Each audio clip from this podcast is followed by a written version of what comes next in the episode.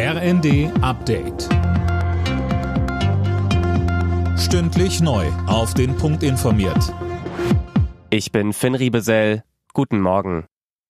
Sollten bald alle Corona-Schutzmaßnahmen in Deutschland enden? Dafür hat sich Bundesjustizminister Buschmann ausgesprochen. Grund, mehrere Experten haben die Pandemie in Deutschland für beendet erklärt. In China gehen die Fallzahlen allerdings weiter nach oben. Die Auswirkungen sind noch unklar, sagte Virologe Martin Stürmer im ersten. Insofern kann es natürlich noch mal passieren, dass dort eine neue Variante kommt, die uns wieder mehr beschäftigen wird. Aber die Wahrscheinlichkeit, dass diese Variante auch klinisch relevanter sein dürfte, ist relativ gering.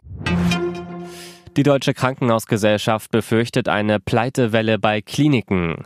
Mehr als die Hälfte aller Krankenhäuser schreibt in diesem Jahr rote Zahlen, sagte DKG-Chef Gast dem Redaktionsnetzwerk Deutschland. Im kommenden Jahr ist keine Besserung in Sicht. Beleidigungen, Spuckattacken, körperliche Übergriffe. Für Bahnmitarbeitende gehört das zum Job mittlerweile dazu.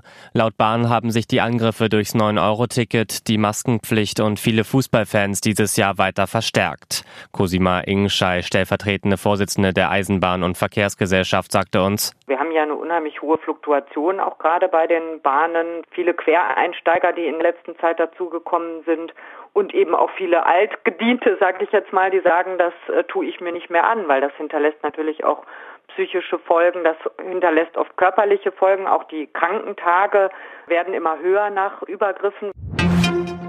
Wegen der Spannungen im Kosovo hat Serbien seine Armee in erhöhte Alarmbereitschaft versetzt. An der Grenze waren zuletzt Schüsse auf Polizisten abgegeben worden. Der Kosovo hatte 2008 seine Unabhängigkeit von Serbien erklärt.